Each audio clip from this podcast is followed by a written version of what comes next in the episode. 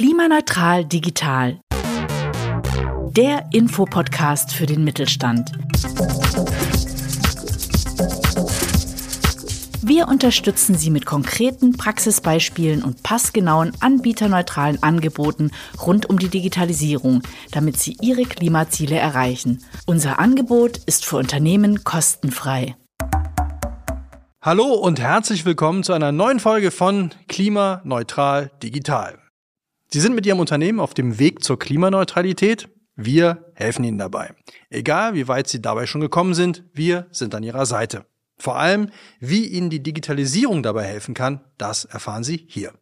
Mein Name ist Mats Kastning und heute geht es um das Themenfeld digitale Produktentstehung. Dazu ist bei mir Faruk Civilek vom Hahn-Schickert-Institut in Stuttgart. Würdest du dich bitte selber noch mal kurz vorstellen? Ja, hallo, ähm, vielen Dank für die Einladung. Freut mich sehr, hier sein zu dürfen und ähm, ganz spannendes Thema ansprechen. Ich bin Faruk Civelek, ähm, bin 33 Jahre alt und forsche schon seit fast fünf Jahren in diesem Gebiet, ähm, Digitalisierung und digitale ähm, Prozessketten. Genau, und freue mich jetzt, das Thema genauer erleuchten zu dürfen. Dann machen wir das doch. Und wie anfangs schon gesagt, wollen wir im Podcast heute vor allem aufzeigen, wie die Digitalisierung helfen kann, klimaneutral zu werden. Also heute dann im Bereich Produktentstehung. Erstmal zur Einordnung. Was muss ich mir unter digitaler Produktentstehung vorstellen? Genau, das finde ich auch ein guter und wichtiger Punkt, hier mal eine Begriffsabgrenzung zu machen, weil es gibt ja diesen Produktentwicklungsprozess, Produktentstehungsprozess, Produktherstellungsprozess. Ja, was sind da eigentlich die Unterschiede? Die Produktentstehung ist eigentlich die Summe aus der Entwicklung und Fertigung. Also man kann sagen, Entwicklungsprozess plus Herstellungsprozess ist gleich Entstehungsprozess. Und, und wenn man eben diese Prozesse genauer betrachtet, beispielsweise beim Entwicklungsprozess, das beginnt meistens dann mit einer Idee, Konzept, Entwurf, Ausarbeitung. Also das wäre jetzt mal so ein Entwicklungsprozess. Und dann kommt halt noch dieser Herstellungsprozess, was dann mit den Fertigungsverfahren eben abhängig ist. Also welche Fertigungsverfahren ich dann habe, wie stelle ich das Produkt eigentlich her. Diese Herstellung selbst wird dann eben in der, im Herstellungsprozess gemacht und die Summe, wie gesagt, ergibt dann eben Produktentstehung. Und wenn man jetzt noch dieses Wort digital anhängt, ja, also digitale Produktentstehung, dann kann man sich das eigentlich so gut vorstellen, dass man diese einzelnen Schritte innerhalb der Entwicklung und der Herstellung mit ähm, digitalen Werkzeugen bestückt, einbettet, äh, wie auch immer. Und jetzt bei der ersten Phase, beispielsweise bei der Ideenphase, kann man sich jetzt auch schwer vorstellen. Da nutzt man auch weniger diese digitalen Werkzeuge. Kreativität ist immer eine gute Kompetenz für die Zukunft, weil das schwer zu ersetzen ist. Also wie gesagt, bei der, beim Entwicklungsprozess gibt es weitere Prozesse, Aktivitäten, die werden mit digitalen Werkzeugen eingebettet und so hat man dann eine digitale Produktentstehung. Vielleicht ähm, noch ein Zitat von meinem Chef, der drückt es auch immer sehr gut aus. Ähm, damit man sich das in Kürze vorstellen kann. Digitale Produktentstehung bedeutet eigentlich nichts anderes. Datei rein, Produkt raus. Ja, das ist so dieser visionäre Ansatz. Genau, so kann man sich das auch gut vorstellen. Aber ich möchte dieses visionäre, also das Wort Vision betonen. Da sind wir eben noch nicht und daran forschen wir unter anderem. Jetzt habe ich zu dem Thema eine Abkürzung gefunden. Die sagte mir jetzt konkret nichts, aber du kannst mich bestimmt aufklären. Und zwar entweder PEP, also PEP, e oder DPEP oder DPEP. Genau, also DPEP ähm, ist quasi ein Akronym von mir so erfunden. Eigentlich dieses PEP gibt's eigentlich schon. Das steht für Produktentwicklungsprozesse. In einigen Literaturen liest man aber auch Produktentstehungsprozesse. Und ähm, da wir ja hier von digitalen Produktentstehungsprozessen sprechen, habe ich dann einfach das DPEP ähm, genannt. Ja. Richtig. Okay. Was sind denn jetzt so die Vorteile bei dieser, bei digitaler Produktentstehung? Genau, also ist vielleicht schon, also wenn man nur mal an den 3D-Druck denkt, an die additive Fertigung, das wäre so eine digitale Produktentstehung ähm, Verfahren. Und ähm, daraus weiß man dann eigentlich schon, okay, es geht um Losgröße 1, also Stückzahl 1, dass ich ähm, in Stückzahl 1 zu marktfähigen Preisen herstellen kann. Man muss auch ehrlich sagen, man wird nie diesen Preis der Massenproduktion erreichen, so günstig wird es wahrscheinlich nie, aber es ist auf jeden Fall marktfähig, so dass der, in einem Fall der Endverbraucher sich das auch entsprechend leisten kann. Also wir können Losgröße 1, sagt man da, Stückzahl 1 herstellen in angemessenen Preisen, kann man sagen. Und ähm, dann hat man auch diese schnelle Herstellung. Ja, wenn man nochmal an diesen Visionssatz denkt, Datei rein, Produkt raus, das geht ähm, ganz schnell. Natürlich gibt's da einige Herausforderungen, auf die gehen wir wahrscheinlich noch ein. Ähm, aber das sind so die Vorteile und wir sind auch schon schneller. Also durch diese Digitalisierung können wir schon sehr schnell Produkt entstehen lassen. Also heißt das, wenn ich ganz kurz, wenn ja. ich jetzt äh, ein Produkt habe, was ich nur einmal haben möchte, Genau. Also eine Maschine zum Beispiel, die brauche ich genau einmal. Richtig. Dann wäre das tatsächlich möglich in dem Fall. Ja, also Maschine ist jetzt nochmal ein ganz komplexes Produkt. Ähm, da kann man das jetzt nicht. Wo man es jetzt sehen kann, ist bei den einfachen Produkten. Das Und wir gehen jetzt eben schon so weit, dass wir schon mechatronische Produkte, also Produkte, die ein bisschen komplexer sind, ist vielleicht nicht eine Riesenmaschine, aber schon Produkte, die eine elektronische Funktionalität haben, einen Sensor haben, aber auch eine Mechanik haben, dass man auch das schon ähm, in einem Guss ähm, entstehen lassen kann. Das ist jetzt eben möglich. Genau. Also Vorteil ist vor allem, dass man auch die Stückzahl halt nicht, ich muss nicht direkt 100 in Auftrag geben, sondern ich kann es auch mit einem machen. Genau, und ähm, aktuell ist es ja so, dass man gerade, also Leiterplatte ist ja so ein typisches mechatronisches Betrug, so eine Leiterplatte, ähm, so eine elektronische Leiterplatte, was ja überall eigentlich enthalten ist und man kann es eigentlich nur in Millionen Stück herstellen, wenn man eben diese digitalen Fertigungsverfahren nicht verwendet. Das funktioniert dann nur in Millionenfach, deshalb ist es auch gerne outgesourced in den asiatischen Ländern entsprechend. Und jetzt eben durch diese Digitalisierungstechnologien können wir auch derartige Produkte in Stückzahl 1 herstellen. Und das macht es eben sehr spannend. Ähm, vielleicht zu den Vorteilen noch möchte ich eben noch sagen, dass man auch diesen, diese Individualisierung eben gewährleisten kann. Also das heißt, ähm, ich, ich habe kein Werkzeug mehr und das heißt, ich brauche nicht mehr unbedingt, wie gesagt, schon in mehreren Stückzahlen herzustellen, sondern ich habe auch, dadurch, dass ich kein Werkzeug mehr habe, kann ich auch ganz individuelle Produktgestaltungen ähm, umsetzen durch diese additive Fertigungsverfahren. Also ich setze 3D-Druck und additive Fertigungsverfahren immer gleich. In der, in der, im Fachjargon sagt man eigentlich eher additive Fertigung und nicht 3D-Druck. Aber ich lasse es jetzt hier mal immer wieder auf 3D-Druck oder additive Fertigung, genau. Das ermöglicht eben diese ähm, Individualisierung der Produkte auf jeden Fall. Also das heißt, ich kann dann, wenn du sagst, wie war der Spruch, digital rein. Datei rein. Datei rein. Produkt raus. Produkt raus. Ist also, ich komme mit einer Idee oder ich brauche halt ein, ein irgendein ein Teil für meine Maschine dann zum Beispiel, also nicht die ganze, sondern nur ein Teil. Dann wird es digital entworfen und ihr könnt es auch produzieren. Genau, genau. Also es wird digital entworfen und wir können es auch digital produzieren. Digital produzieren bedeutet eben in, in 3D-Druck, ähm, als ein Beispiel für eine digitale Prozesskette oder als ein digitales Fertigungsverfahren, genau. Es bietet aber auch in, im Rahmen der Entwicklung, also wir haben jetzt viel über die Herstellungsvorteile gesprochen, im Rahmen der Entwicklung bietet es auch deshalb die Vorteile. Sie haben ja auch von einer Datei gesprochen und diese Datei kann man jetzt auch mit digitalen Lösungen, weiteren digitalen Lösungen, eben webbasierte Lösungen, kann man jetzt an dieser Datei im Arbeiten mit unterschiedlichen Stakeholdern. Also sowohl der Lieferant als auch der zukünftige Kunde hatten direkten Zugriff auf diese Datei, ähm, was Stand heute eigentlich nicht so möglich ist. Also man hat ja heute auch eine CAD-Datei, das ist aber innerhalb einer Organisation wird da reingeschaut und wird da eben Anpassungen gemacht. Aber jetzt durch be bestimmte webbasierte Lösungen, cloudbasierte Lösungen, können auch Lieferanten in diese Datei reinschauen und die unterschiedlichen Stände ähm, begutachten beispielsweise. Das ist auch so ein großer Vorteil. Einen großen Vorteil sieht man da auch eben. Man spricht auch davon Co-Creation, Cooperative Creation, also dass man gemeinsam was kreiert in der Entwicklungsphase. Also Vorteil, wenn ich den jetzt mal so sehe, ist ja dann vor allem, dass man, bevor man dann tatsächlich etwas herstellt, digital quasi erstmal daran arbeiten kann, auch dann mit mehreren äh, Parteien, genau. bis man dann sagt, okay, jetzt ist es fertig, das ist das, was wir brauchen und dann wird es erst hergestellt. Absolut. Und das fördert eben auch jetzt einen weiteren Vorteil, ist, ähm, hatte ich jetzt eigentlich nicht so vor anzusprechen, dieses FRT, First Time Right Ansatz. Das heißt, ich möchte es einmal entwickeln und will es dann auch sofort herstellen, ohne es nochmal nachbearbeiten zu müssen. Ja, So wie unser Podcast heute, wir schießen gleich drauf los, ohne Korrekturen und ähm, das wird gleich veröffentlicht. Ähm, das meint man mit diesem First Time Right Ansatz. Ähm, das möchte man damit auch eben sicherstellen. Ja, und digital sind wir ja auch in gewisser Weise. Ja, genau. Absolut. Jetzt hast du viel gesagt, irgendwie, was es für Vorteile hat, ähm, was man Tolles damit machen kann. Aber so einfach ist es dann wahrscheinlich ja nicht. Also, wo sind die Herausforderungen? Wo sind die, ja, wo sind die Herausforderungen? Also, Definitiv. Ähm, deshalb sind wir auch noch in der Forschung und nicht in der Industrie, beziehungsweise deshalb sitze ich noch in der Forschung, weil es noch Herausforderungen und Problemstellungen gibt. Ähm, eine große ähm, oder wahrscheinlich die größte ist dem Thema Zuverlässigkeit. Ja, wir haben ja gesagt, Datei rein, Produkt raus, First-Time-Right-Ansatz. Es ist dann auch schon das finale Produkt. Aber wer stellt mir jetzt die Zuverlässigkeit sicher? Und das ist ein sehr, sehr spannendes Feld und da, darin forsche ich auch äh, unter anderem.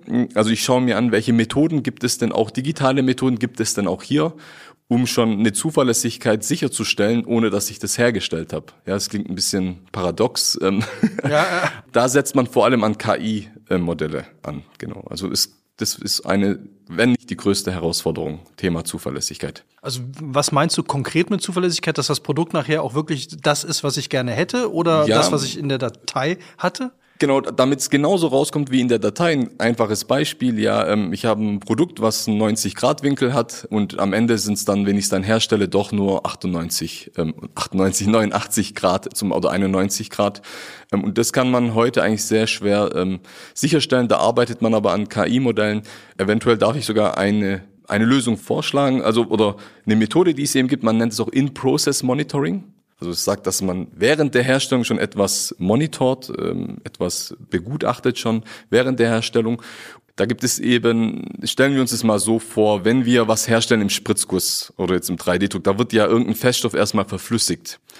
Und wenn man da jetzt einen Sensor reinsteckt und der mir sagt, ähm, wie die Zähigkeit ist, also ist es dickflüssig, ist es nicht so dickflüssig.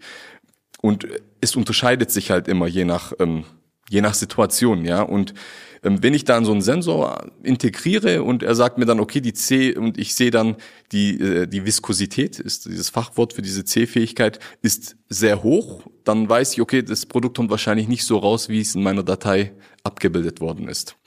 Und da kann man dann eben solche Modelle bilden, solche, solche KI-Modelle, weil KI-Modelle sind ja letztendlich einfach gesagt ähm, Korrelationsmaschinen, sagt man auch. Was ist eine KI? Eigentlich eine Korrelationsmaschine. Das heißt, habe ich eine gewisse Viskosität, habe ich ein schlechtes Produkt. Habe ich eine, eine, eine, eine andere Viskosität, habe ich ein gutes Produkt. Diese Korrelation versucht man eben umzusetzen und so kann man dann eben schon diese Zuverlässigkeit vor der Herstellung ähm, sicherstellen. Natürlich immer zu einer gewissen Wahrscheinlichkeit. Ähm, das ist aber eine Methode, eine große Methode, die man eben einsetzt. In Process Monitoring kann man sich merken. Also wenn wir das auf äh, unser Beispiel mit dem Podcast runterbrechen, wir werden ja auch gerade gemonitort von richtig, äh, unserer genau. Redakteurin, die irgendwann eingreift, wenn wir zu viskos werden. Also ja, richtig. Nee. Wenn, wir, wenn wir ins Labern kommen, wird eingegriffen, ja. das ist quasi, kann man dann ja, ungefähr ja, so vergleichen. kann man das tatsächlich ähm, beispielhaft darlegen. Doch, sehr gut, also sehr gut. genau, also das war ein, ein großer Brocken. Ich hätte nochmal zwei, also einmal mit der Zuverlässigkeit auch die Reproduzierbarkeit einher. Also ich möchte ja ähm, beispielsweise in der medizinischen Anwendung möchte ich ja ähm, sicherstellen, dass es auch wieder so hergestellt wird, wie es in der Datei ist. Das wird auch vom, von den medizintechnischen Verordnungen wird das verlangt. Und da ist eben auch dieses In-Process Monitoring eine Möglichkeit, um diese Reproduzierbarkeit ja sicherzustellen. Genau weil ich auch in der Forschung sitze, hätte ich noch äh, weitere ähm, Herausforderungen. Ich weiß aber nicht, wie da die Zeit ist, aber, aber gerade die Herausforderungen und die Lösungsansätze machen das Thema eben so spannend. Ähm, auch gerade, ähm, wir haben ja von digitalen Fertigungsverfahren gesprochen, 3D-Druck. Und wenn man sich da mal anschaut, wie viele es gibt, also FDM, SLS, ähm, das sind jetzt alles so Fachwörter, aber es gibt unheimlich viele Fertigungsverfahren innerhalb der, der 3D-Druckerwelt. Und da auch die richtige auszusuchen, das ist auch so eine Herausforderung und ähm, da würde ich auch gleich mal so einen Lösungsansatz geben, an den wir auch ähm, forschen, ist eben diese wissensbasierte Anwendungen. Das gleiche gilt auch für Materialauswahl. Also ähm, zwar Datei rein, Produkt raus, schön und gut, aber welches Material verwende ich denn? Und ähm, das die Materialauswahl ähm, hängt auch vom, vom Fertigungsauswahl wiederum ab. Also wir haben da viele Abhängigkeiten und da ist eben auch ein Lösungsansatz, an dem wir auch arbeiten, ist dieses wissensbasierte Systeme. Also, dass ich quasi meine Anforderungen ein System gibt und er mir dann ausspuckt, okay, für deine Anforderungen lohnt sich 3D-Druck XY und Material XY. Man ist auch in der Welt des Wissensmanagements. Genau, wo eben äh, mit digitalen Lösungen gearbeitet werden kann. Das ist jetzt ein super Stichwort, wo damit gearbeitet werden kann. Thema Zielgruppe. Also wer profitiert davon? Wem hilft es? Also es hilft vor allem ähm, Leuten, die zum einen diese kleinen Losgrößen brauchen, gerade so Medizintechnik, aber auch, das kommt jetzt auch immer mehr, äh, man hat mehr diesen MVP-Ansatz, also Minimum Viable Product. Das heißt, ich möchte, also Unternehmen, die jetzt viele Produkte herstellen, gehen jetzt auch schon in den Bereich, ich möchte erstmal ein Produkt herstellen und schmeiße es auf den Markt und guck mal, wie wird das denn eigentlich angenommen? Dieses MVP-Ansatz kommt ursprünglich von WhatsApp. Ja, WhatsApp hat damals ein ganz schlechtes Tool gehabt und hat es aber schon in den Markt geworfen und durch die Kundenfeedback hat sich dann verbessert. Und da gehen auch immer mehr Unternehmen hin. Also alle, die diesen Ansatz ähm, verfolgen, da hilft es denn, weil so ein MVP teuer herzustellen lohnt sich eben nicht. Und da kann man es mit digitalen Produktentstehungen relativ günstig ähm, umsetzen. Jetzt haben wir im Namen digital neutral und Klima. Jetzt ist die Frage, was nützt das denn dem Klima? Ja, also tatsächlich, das hätte ich auch vielleicht gleich bei den Vorteilen nennen können.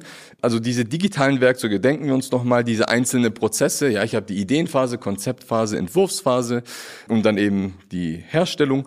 Und innerhalb dieser Phasen, beispielsweise beim Konzipieren, könnte man schon Simulationen verwenden. Ja, das sind alles digitale Werkzeuge.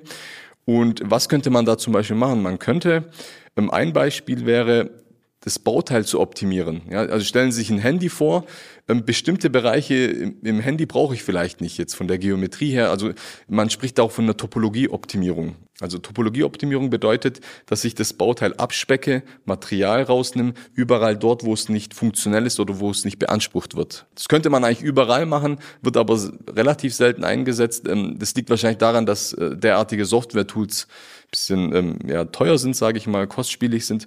Aber diese Software-Tools, da steckt man eben die Datei rein und hm, die Software sagt mir dann, welche Bereiche man eigentlich weglassen könnte, wo der Mensch eigentlich sagen kann, doch, das sollte eigentlich hin.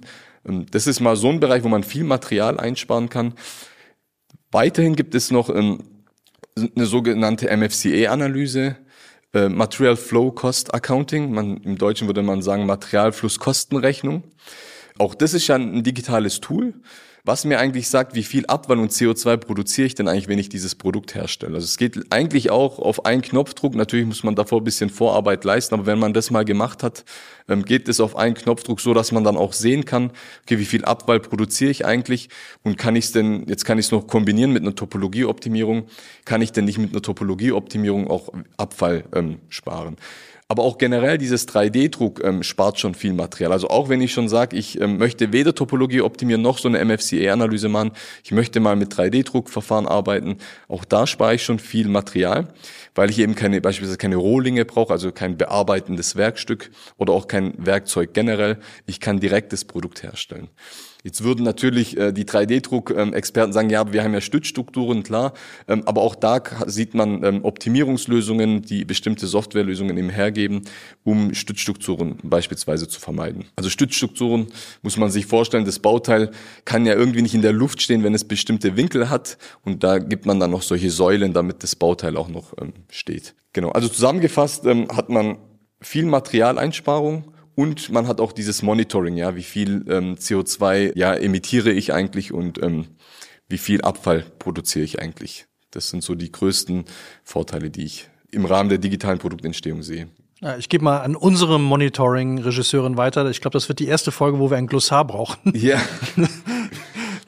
Du hast jetzt sehr, sehr viele Begriffe in den Raum geschmissen. Ach so, oh ja, tut mir leid. Also ich kann es natürlich nochmal versuchen. ähm, nee, nee, es ist ja, ja, du hast ja auch alle erklärt, es ist, ist ja sehr spannend und die Begriffe braucht man ja auch. Ja, also gerade in dem Thema digitale Produktentwicklung wäre das schon gut, ähm, wenn man damit bisschen hantieren kann. Genau, ja, ja. und das ist für mich jetzt auch schon direkt der Übergang zu, wenn ich jetzt das meiste von dem, worüber wir jetzt gesprochen haben, verstanden habe und mir denke, okay, das könnte was für mich sein, gerade in diesem Anwendungsbereich, ich brauche vielleicht keine, keine großen Stückzahlen. Wie lege ich denn jetzt los? Also wenn ich jetzt da sitze und denke, ja, das ist was für mich, jetzt wie geht's los? Klar, das ist wahrscheinlich die spannendste Frage hier. Ähm, das muss man immer sehr ähm, spezifisch betrachten und anwenderspezifisch, sage ich mal, betrachten. Also um welche Materialien geht's eigentlich? Bin ich im medizintechnischen Bereich, bin ich im Automobilbereich? Also da lohnt es sich, ähm, sich einfach an uns zu wenden, weil Sie haben schon gesagt, ich habe ganz viele Fachbegriffe verwendet und wir alle, für all diese Fachbegriffe haben wir bestimmte Gruppen. Ja, ich habe jetzt Topologieoptimierung ähm, erwähnt. Das könnte ich beispielsweise gar nicht machen. Da gibt es zwei, drei Mitarbeiter, die sich mehr oder weniger tagtäglich damit beschäftigen. Und wenn man eben ähm, ein Potenzial in diesem Bereich sieht, würde ich dann an die Kollegen verweisen und da würde man dann auch entsprechend helfen. Oder wenn man sagt, okay, wir haben eben viel Abfall beispielsweise, oder man weiß, dass man schon viel Abfall hat, oder wir wollen wissen, wie viel CO2 ähm, stelle ich denn eigentlich her, dann würde ich Richtung MFCE-Analyse gehen und würde sagen, okay, wir schauen uns mal mit Ihnen gemeinsam die MFCE-Analyse an. Aber der Angang wäre tatsächlich, man meldet sich und. Richtig, und das wäre auch im Rahmen von klimaneutral digital kostenlos und man begleitet die auch teilweise auch bis zur Umsetzung. Also das heißt, wir machen auch Umsetzungsprojekte, wir stellen dann gemeinsam auch ein Produkt her ähm, im Sinne eines Pilotprojektes und damit man auch mal sieht, okay, hier, wir sind tatsächlich zumindest von der Gesamtökobilanz sauberer geworden als, ähm, als davor. Gibt es noch irgendwas, äh, was dir auf dem Herzen liegt, was du noch sagen möchtest, worüber wir noch nicht gesprochen haben? Also ich hatte vielleicht noch einen Bereich bei den ähm, Herausforderungen, wenn es eben, weil ich habe ja vorhin auch eingangs erwähnt, weil ich möchte, dass man ähm, aus diesem Denke rauskommt, ja, 3D-Druck gibt es ja schon, wir sprechen wirklich von komplexeren Produkten und wir schaffen es schon, komplexere Produkte in Stückzahl 1 herzustellen. Und da gibt es Eben noch eine Herausforderung, äh, jetzt wieder ein Fachbegriff Interoperabilität. Ähm, das ist auch noch so ein Thema, wenn ich komplexe Produkte habe, habe ich auch mehrere Fertigungsverfahren, also nicht nur den 3D-Druck. Ich habe dann auch noch ähm, beispielsweise eine Laserstrukturierung, was mir die Leiterbahnen noch strukturiert beispielsweise. Also man sieht hier, ich habe mehrere digitale Fertigungsverfahren und die müssen irgendwie interagieren. Und da sind wir auch dabei, ähm, so Postprozessoren zu entwickeln, das heißt Schnittstellen, die diese Kommunikation zwischen Datei, CAD-Datei und Maschinen ähm, herstellen, die diese Kommunikation eben herstellen. Und auch da, wenn es da auch Schwierigkeiten gibt, da kann man sich auch gerne bei uns melden. Auch da helfen wir voranzukommen. Ähm, ich erwähne das deshalb, weil das oft eine, eine große Herausforderung ist, sage ich mal, diese Interoperabilität der unterschiedlichen Anlagen. Ansonsten habe ich mich soweit ähm, ausgetobt. Ähm, wenn Sie noch Fragen haben, können wir gerne noch darüber sprechen. Ähm, Von meiner Seite aus nicht. Frau Civelek, danke für das Interview. Danke, dass du da warst. Vielen Dank. Wenn Sie jetzt noch Fragen haben da draußen, liebe Hörende, schicken Sie uns einfach eine Mail und wir kümmern uns drum. Alle Infos zur Folge, weiterführende Links und natürlich auch einen Kontakt zu unseren Expertinnen finden Sie in den Show Notes. Ich bin Mats Kastning und würde mich freuen, wenn Sie auch in der nächsten Folge wieder dabei sind und bis dahin wünsche ich uns allen ein gutes Klima. Ciao. Tschüss. Klimaneutral digital gehört zu Mittelstand digital. Das Mittelstand Digitalnetzwerk bietet umfassende Unterstützung bei der Digitalisierung. Gefördert vom Bundesministerium für Wirtschaft und Klimaschutz. Alle Informationen finden Sie unter klima-neutral-digital.de. Konzept und Produktion Audiotextur.